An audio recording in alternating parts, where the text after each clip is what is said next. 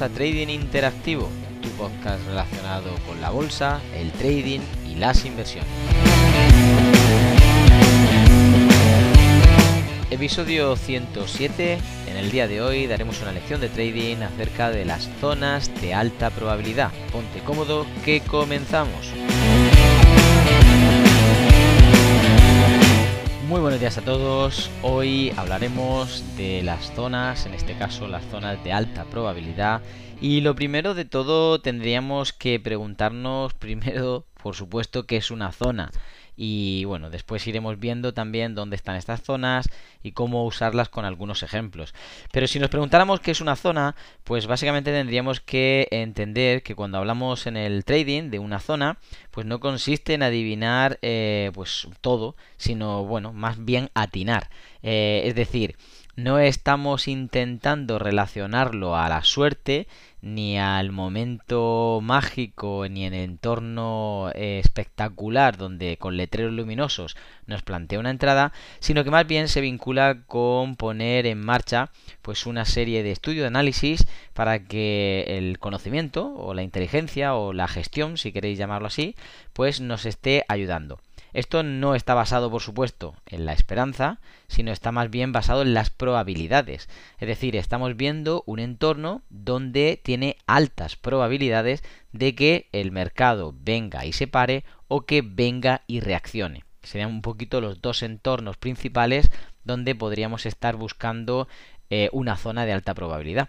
Eh, por lo tanto, cuanto mayor sea nuestro conocimiento de dónde recaen esas probabilidades dentro de un gráfico, pues mayor será la facilidad que tenemos para poder operar hacia ese lado y así tener mejores oportunidades para aprovechar en cada caso, alcista o bajista. Y es que a pesar de que no tenemos la seguridad de que sabemos exactamente lo que va a hacer el precio en el siguiente instante, al menos sí que tenemos en la mayoría de casos pues unas probabilidades de nuestra parte donde podemos distinguir también en base a lo que acaba de hacer pues ciertas pautas comunes, ciertos entornos, como decíamos, donde se producen ciertos comportamientos. De esa forma nosotros en estos entornos podemos ir situándonos y bueno, pues estos entornos se llaman zonas. Básicamente eso sería un poco la definición larga o la explicación larga para poder definir una zona.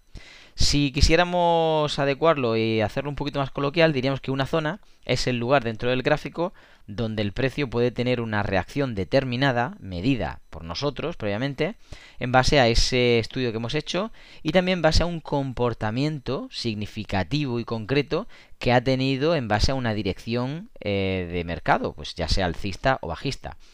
Estas pues pueden iniciarse en zonas de compras o zonas de ventas, zonas que pueden ser para nosotros giros o que pueden ser continuidades del precio. De hecho, pueden darse a uno y otro lado. Eh, puede ser que en la parte de arriba encontremos zonas de venta y en la parte de abajo zonas de compra. Y bueno, no solamente pueden intercalar de una a otra, sino que además pueden ser incluso parte de esas continuidades que tiene el precio. Ya que si llega un entorno de consolidación y obviamente le funciona esa zona, pues va a propulsar el precio y nosotros tendremos que estar aprovechando desde ese entorno en adelante. Si por el contrario llega el precio pues con cierta debilidad a una zona o una referencia marcada por nosotros de ese entorno, posiblemente lo que veamos es que el precio va a tener una reacción y por lo tanto un giro. Una particularidad importante que debemos de tener en cuenta es que cuando se crea una zona, esta va a estar vigente hasta que el precio la utilice o hasta que se anule en sentido contrario. Esto sucederá con al menos eh, dos impulsos que sobrepasen o perforen esa zona eh, de, alguna forma continuada. Es decir, si yo tengo una zona y veo que el precio irrumpe al menos en dos impulsos o dos intenciones, por supuesto una mayor que otra, hacia ese lado,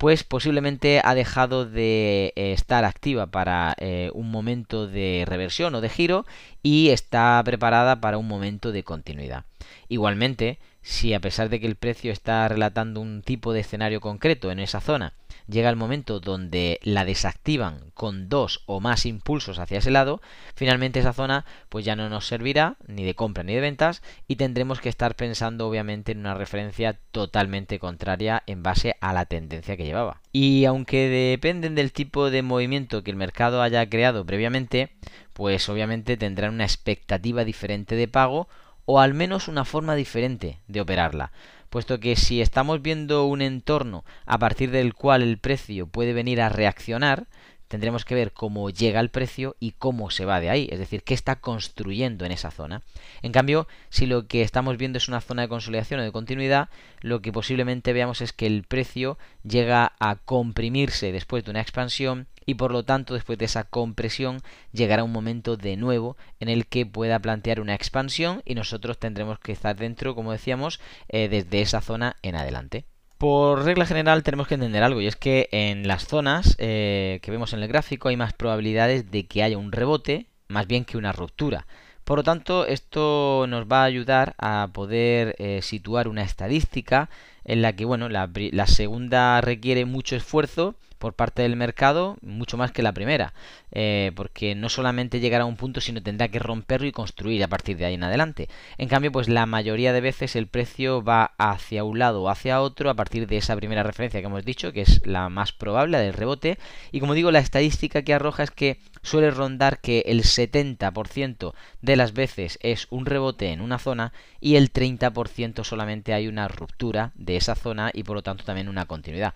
Pero ojo, tened en cuenta de que es bueno una formación ah, continuada de una zona o concretamente un giro, pues hace falta al menos dos puntos de referencia incluso hasta el siguiente toque que pueda ir rompiendo estaríamos entonces hablando de que dos terceras partes del tiempo estamos eh, intentando pues cazar ese rebote y un tercio del tiempo estaríamos en el entorno porcentual del que hablábamos eh, de una ruptura o avance del precio. Bueno, pues después de ver dónde están las probabilidades, eh, obviamente nos toca hablar de cómo usar esas zonas de alta probabilidad. Y es que antes de poder comprender un poquito cómo utilizarlas, nosotros debemos de conocer cuáles son las zonas más potenciales y qué tipo hay. Por ejemplo, hablaríamos de una de las zonas para nosotros eh, primeras o determinantes que son los orígenes, es decir, zonas donde el precio empieza a iniciar lo que posiblemente sea su movimiento de alcista o bajista desde ese entorno.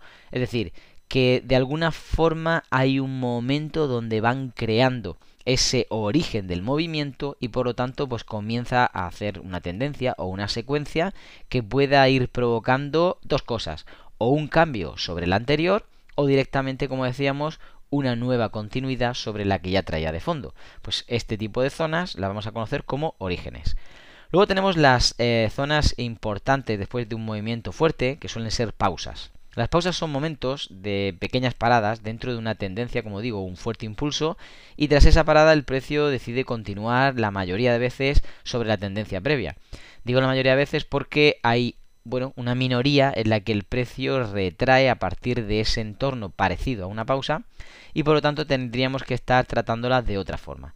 Normalmente es bastante visible en la temporalidad que nosotros estamos viendo el gráfico o la formación de ello, pero sobre todo si nos vamos a una temporalidad menor vamos a ver que ese rango o esa cota que ha utilizado en la pausa pues es bastante eh, bueno fácil de identificar que puede haber incluso pues un pequeño rango que nos va a determinar pues cuando salga de este rango que efectivamente ha pasado ya de esa parte de pausa y que ahora de nuevo continúa el precio. Las pausas no suelen ocupar mucho tiempo o ni siquiera tanto espacio como pensamos, sino que entre máximos y mínimos eh, vienen, como decía, acotadas en un time frame eh, adecuado o específico, incluso pues normal con el que estamos viendo la tendencia y a partir de ahí una nueva situación de mercado específico donde el precio pues rompe y continúa a su favor en este caso de, de la tendencia previa. Su operativa siempre va a ser mejor justo en el rompimiento y teniendo un ratio aproximado de lo que sería eh, las dimensiones de, esa pausa o de esa parada.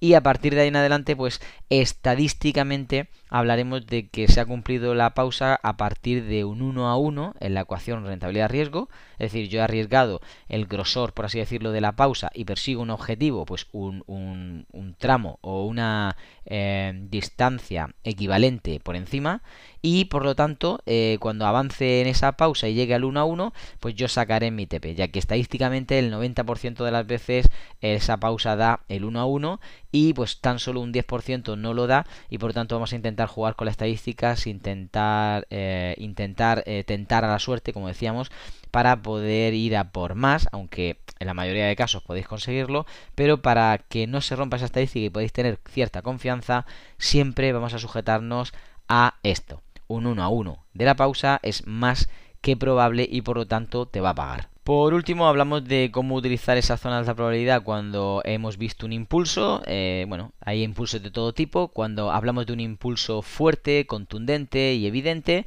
hablaríamos de una expansión y por lo tanto esperaríamos al precio en una zona de compra, pues posiblemente localizada en el origen de esa expansión. Si en cambio estuviésemos viendo pues un movimiento de compresión, que va teniendo pues sus altos y bajos poco a poco, a pesar de que va avanzando, eh, estaríamos esperando al precio en el origen de esa compresión. Y por lo tanto, esa sería un poquito la expectativa de, de espera para ese movimiento en caso de que vengamos a ver cómo reacciona en esa zona que igualmente puede ser de compra o de venta dependiendo pues del tipo de movimiento y la dirección de mercado.